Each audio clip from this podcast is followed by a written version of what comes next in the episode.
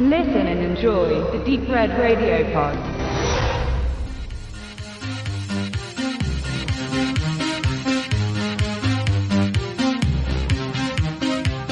2012 wurde der Comic The Coldest City von Anthony Johnston und Sam Hart auf dem Markt veröffentlicht. Neue Graphic Novels machen in Hollywood umgehend die Runde und irgendwer sichert sich stets schnell die Rechte, da das Verfilmen von Sprechblasen und Einzelbildern momentan der lukrativste Trend neben Remakes und Reboots ist. Bereits seit dem Release schien Charlize Theron Interesse an dem Stoff zu haben und war auch als Produzentin eine treibende Kraft hinter der Realisierung des Projektes, das auf den Titel Atomic Blonde getauft wurde. Eine attraktive Agentin knüppelt sich durch Geheimdienstkollegen und Polizisten beidseits der Berliner Mauer kurz vor deren Fall um eine Liste zu ergattern, auf der so ziemlich alle relevanten Spione aufgerufen werden, samt Decknamen, Arbeitgebern und Schuhgröße. Bereits als der erste Trailer zu sehen war, vermutete man, es mit einem John Wick-Klon zu tun zu bekommen.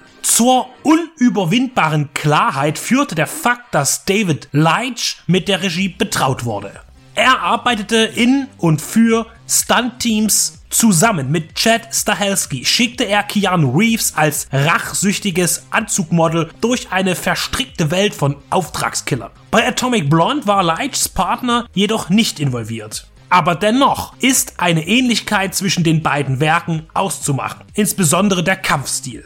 Um die physische Fitness zu erreichen, um glaubwürdig in ihrer Rolle zu erscheinen, unterzog sich Theron einer harten Knechtschaft durch mehrere persönliche Trainer. Und in der Tat kam es auch zu gemeinsamen Übungen zwischen ihr und Keanu Reeves der für John Wick genauso intensiv mit Waffe und Körperkraft lernen musste umzugehen.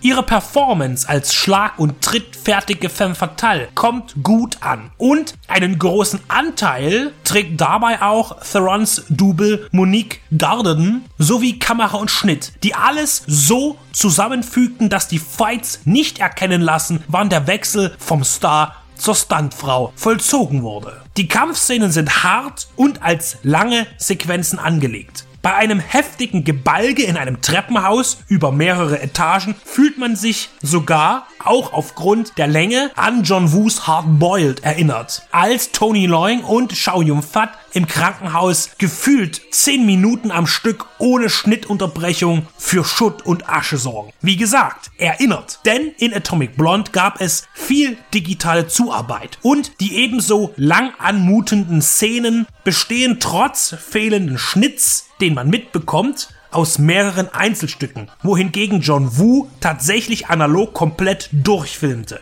Trotz dass bei solchen Momenten mittlerweile kein Applaus mehr aufflammt, da die Technik es relativ einfach macht, so zu drehen, darf man die Arbeit der Cutter und Zauberer am Computer nicht schmälern. Neben den gut choreografierten Zwistigkeiten überzeugt auch die Auto-Action, wenn Ladas und Wartburgs zu Schaden kommen. So ist dies hier durch schicke Handarbeit entstanden. Gedreht wurde hauptsächlich in Budapest, da sich Berlin zu sehr modernisiert hat, um optisch an 1989 zurückzureichen, auch wenn es da noch ein paar Straßenzüge geben mag. Man fummelte ein paar markante Gebäude hinzu und teilweise wurde auch in Charlottenburg und Tempelhof gedreht. Das Studio Babelsberg diente für die Innenaufnahmen. Um das Geschehen musikalisch zu verorten, finden Pop, Rock und Punk der 80er Jahre im Background Platz, sowie Songs der neuen deutschen Welle, die auch international bekannt wurden. Wenn dann Nenas 99 Luftballons erschallt, während ein Jugendlicher gefoltert und brutal totgeschlagen wird, macht das auch irgendwie wieder Sinn. Komischerweise fand der Song Atomic von Blondie keinen Platz in Atomic Blonde. Hätte doch gut gepasst. Als Geheimdienst-Thriller taugt Atomic Blonde eher weniger. Dafür fehlt es an Spannungsmomenten. Man begnügt sich mit Ostalgie und flotten Sprüchen, Action und dem Zuschaustellen körperlicher Gewalt. Das findet dann sogar eine Symbiose und die knapp zwei Stunden Spielzeit enthalten kaum Längen. Neben Charlize Theron treten James McAvoy als männlicher Partner und Gegenspieler auf, sowie John Goodman, Toby Jones und Till der dreimal den Mund aufmachen darf und dennoch ganz vorn im Cast angekündigt wird. Nach John Wick bietet Atomic Blonde nichts, was man nicht schon mal gesehen hätte. Ein Frauenpendant ist nicht verkehrt, aber wirkt zurzeit leider überflüssig, was den Film nicht schlechter macht, sich aber am Einspielergebnis bemerkbar machte.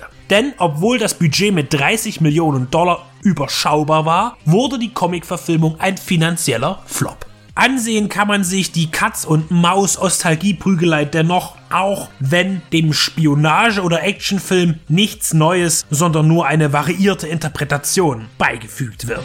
Musik